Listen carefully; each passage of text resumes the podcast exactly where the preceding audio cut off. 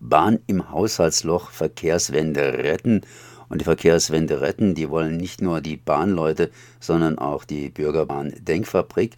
Und ich bin jetzt verbunden mit Professor Heiner Monheim und sage erstmal herzlich gegrüßt. Herzlich gegrüßt, ein dringendes Thema.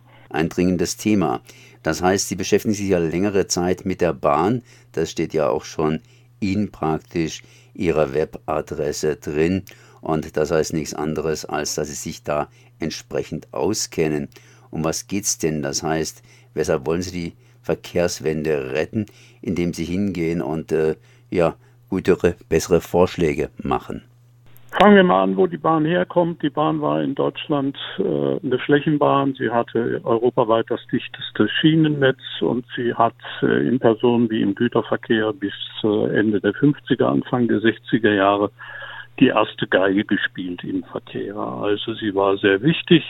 Sie hat alle Regionen angebunden äh, und auch der Güterverkehr, auch der regionale Güterverkehr ist von der Bahn vernünftig bedient worden. Das ist die Ausgangslage.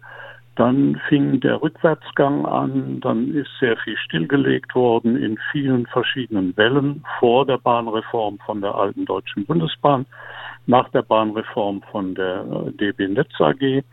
Ähm, und äh, jetzt sind wir mit einem deutlich kleineren Schienennetz, aber immerhin immer noch das größte in Europa von etwas mehr als 33.000 Kilometer äh, DB-Netz äh, konfrontiert, indem es extrem viele Probleme und Mängel gibt, die zu dem äh, weithin bekannten und beklagten Problem der vielen Verspätungen, der Zugausfälle und, und, und führt. Das ist nicht nur ein Problem des Geldes. Äh, man kann die Bahn auch mit zu viel Geld äh, kaputt machen. Das geschieht im Moment mit äh, einigen wenigen sündhaft teuren Hochgeschwindigkeitsprojekten und Bahnhofsspekulationsprojekten, allen voran natürlich Stuttgart 21.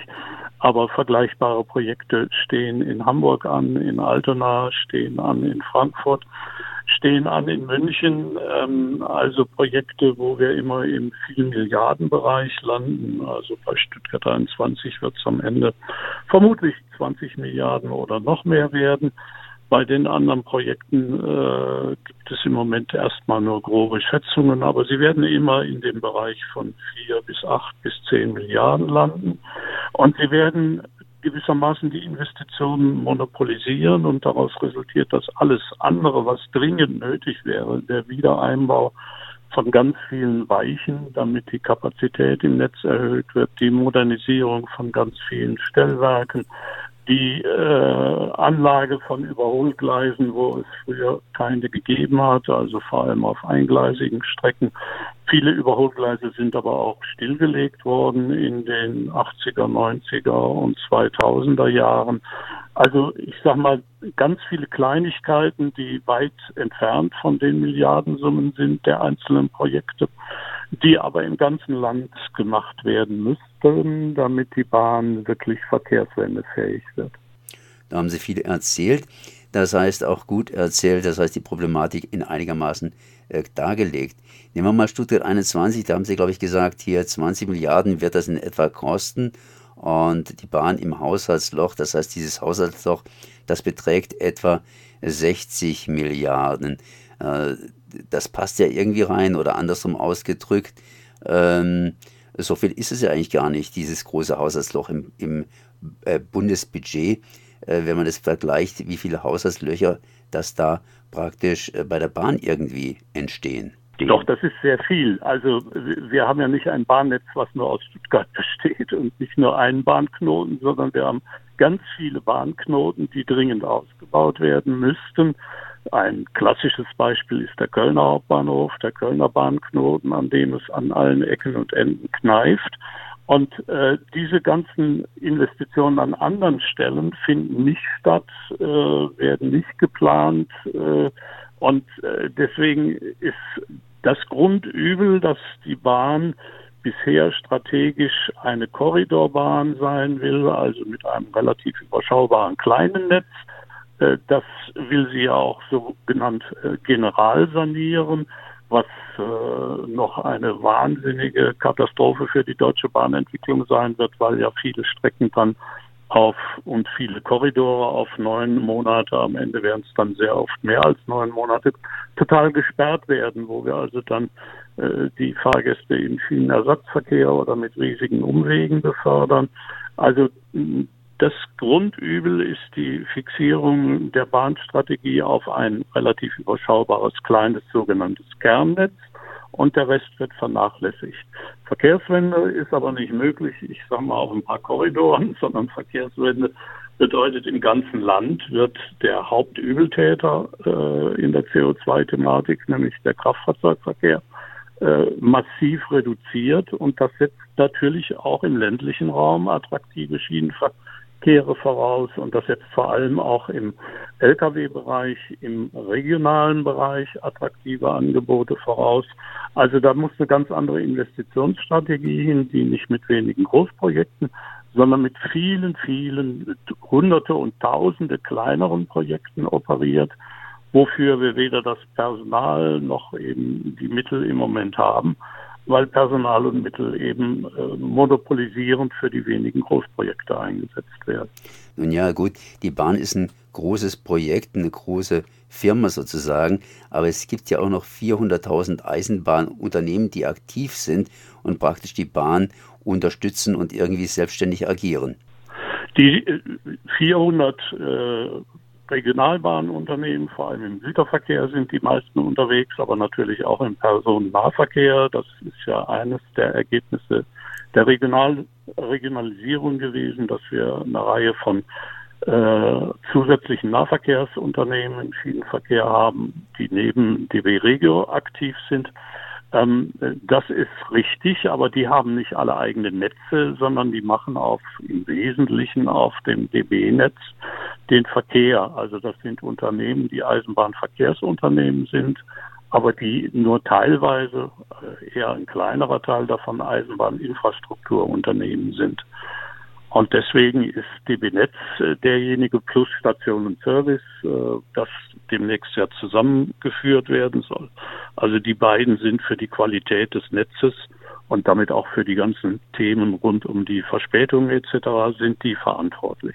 Wenn man jetzt davon ausgeht, dass die Bahn irgendwie ihr Handwerk versteht, oder verstehen sollte, dann müsste man doch davon ausgehen, dass die Bahn durchaus äh, sinnvolle Projekte voranbringt. Sie haben jetzt gesagt, viele dieser Großprojekte sind ganz einfach unsinnig.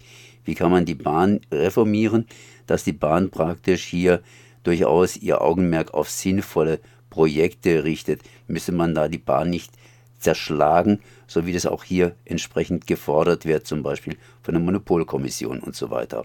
Also das klingt erstmal brutal nach dem Motto, wir müssen sie kaputt machen, dass wir sie neu aufbauen können. Dieses Zerschlagen ist natürlich anders gemeint. Das ist mehr die institutionelle Konstruktion, wie die Bahn verfasst ist, gemeint. Und äh, weil Sie gerade unterstellt haben, dass wir lauter Bahnchefs und Aufsichtsräte haben, die viel vom Bahn verstehen, das ist leider nicht so. Wir fangen an mit Herrn Dürr, der hatte keine Ahnung von Bahn und war äh, ein großes Autolackierunternehmen. Wir gehen weiter mit Herrn Medorn, der hatte wenig Ahnung von Bahn und kam aus der Luftfahrt, beziehungsweise vorher auch von den Heidelberger, Heidelberger Druckmaschinen. Ähm, wir machen weiter mit Herrn Lutz, auch wieder wenig Ahnung von der Bahn, kommt aus einem ganz anderen Bereich. Also eines der Probleme war, dass die Bahn geleitet wurde und strategisch ausgerichtet wurde von Leuten, die von der Politik, ich denke jetzt an Kanzler Schröder damals, den Auftrag hatten, die Bahn zu sanieren, will sagen, mach sie so klein wie möglich. Also äh, sieh zu, dass du ganz viel sparst. Und das Sparen führte dann zu dem, was am Ende Selbstmord auf Ansagen war, nämlich Rausreißen der Hälfte aller Weichen. 80 Prozent aller Güteranschlüsse sind äh, verschwunden und gekappt worden. Also mit so einer Rumpfbahn kann man natürlich nicht Verkehrswende machen. Aber zu der damaligen Zeit, als Klimapolitik noch nicht so äh, politisch hochrangig war, äh, galt eben die Devise, die Bahn ist teuer und wir können uns nur eine kleine, feine Bahn leisten. Und jetzt brauchen wir aber dringend für die Klimapolitik eine große Bahn, eine Flächenbahn, eine Bahn, die alle Regionen anbindet und eine Bahn, die eben große Teile des heutigen Autoverkehrs ersetzt und dafür sind eben ganz andere Strategien nötig. Wie kann man da umlenken? Das heißt praktisch eine Verkehrswende in die Verkehrswende hineinbringen, denn augenblicklich läuft das Ganze ja auf diese sogenannten Großprojekte hinein. Ja, ja. Also das geht los mit äh, einer Bahnreform 2, die dringend erforderlich ist. Also die alte Bahnreform 1992 begonnen, 95 beendet. Die alte Bahnreform hatte zwei grundlegende Webfehler. Sie hat äh, den Personennahverkehr den Ländern übergeben. Das war auch sinnvoll. Das war auch partiell ziemlich erfolgreich. Und die Länder haben vom Bund relativ viel Geld dafür gekriegt. Okay. Der Güterverkehr auf der Schiene, der ist nicht regionalisiert worden. Der muss eigenwirtschaftlich sein. Und äh, jetzt gucke ich mir die Straßen an. Die sind bei weitem nicht eigenwirtschaftlich. Also alles, was da an Lkw im deutschen Straßennetz rumfährt, ist auch in hohem Maße über die Infrastruktur subventioniert, über die Dieselsubvention subventioniert. Also wir haben äh, äh gewissermaßen keine, wenn Sie so wollen, Waffengleichheit, sondern ähm, die, die Bahn muss ja schon seit Ewigkeiten eine Maut bezahlen, eine Schienenmaut. Ähm, und, und der Güterverkehr kommt, wenn er sich nur auf die langlaufenden und großvolumigen Güter beschränkt, kommt er verkehrswendemäßig nicht auf den grünen Zweig. Also muss auch der Güterverkehr, der Schienengüterverkehr regionalisiert werden. Das wäre das Erste. Das Zweite ist der Fernverkehr. Der Fernverkehr muss nach der Bahnreform auch eigenwirtschaftlich sein. Unsere Autobahnen sind aber bei weitem nicht eigenwirtschaftlich. Das ist ja gewissermaßen die Straßeninfrastruktur für den äh, Schienen, für den Fernverkehr auf der Straße. Also muss auch es mindestens mal im Fernverkehr bestellten Fernverkehr geben können, dann wäre beispielsweise der Interregio, der ja ein sehr erfolgreiches Produkt war, nicht abgeschafft worden, sondern wir hätten noch ein Interregio. Und wenn Sie jetzt nochmal die Kabinettsvereinbarung äh, in Sachen Deutschlandtakt nehmen, eigentlich eine sehr sinnvolle Idee, also stark an der Schweiz orientiert, zukunftsfähig. Äh, leider wird dieser Deutschlandtakt aber so, wie er eigentlich gedacht ist, nicht umgesetzt, sondern im Deutschlandtakt werden wieder überwiegend Großprojekte im Bereich der Hochgeschwindigkeit. Ich nenne mal die zwei, die äh, besonders umstritten sind, nämlich Hamburg-Hannover und Hannover-Bielefeld.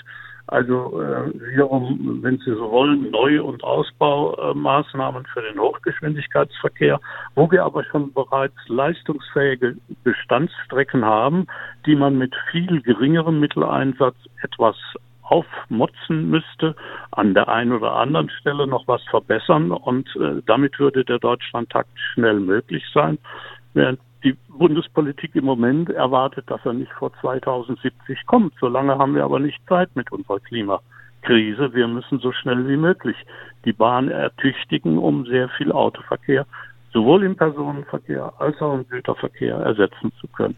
Jetzt äh, läuft mir die Zeit ein bisschen davon, aber noch eine kleine Frage vielleicht. Und wo kann man da ansetzen, dass sich was bei der Bahn ändert direkt?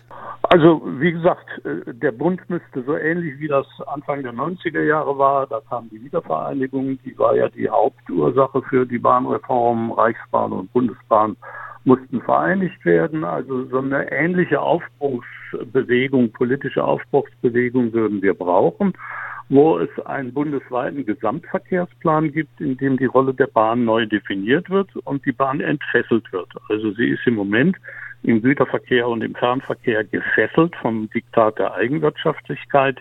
Und äh, damit kann vieles nicht gemacht werden, was dringend erforderlich wäre. Also eine zweite Bahnreform, das kann man nicht in einem halben Jahr machen, das ist mir auch klar. Es wird ein bisschen dauern. Die letzte Bahnreform hat mit allem drum und dran, weil da ja viele Gesetze geändert werden mussten, äh, etwa zweieinhalb Jahre gedauert. Aber wenn wir es schaffen würden, 2028 die zweite Bahnreform hinter uns zu haben und dann die Investitionsprogramme auf der Basis eines neuen Gesamtverkehrsplanes, der den alten Bundesverkehrswegeplan ersetzt, äh, ich sage mal klimaneutral Verkehrsentwicklung und Verkehrswende möglich zu machen, dann wäre das durchaus möglich. Und dann braucht man natürlich Personal, also dann darf man sich keine Bahnvorstände mehr leisten, die vom Schienenverkehr im Detail keine Ahnung haben, sondern dann braucht man wieder Profis, die im Schienenverkehr zu Hause sind.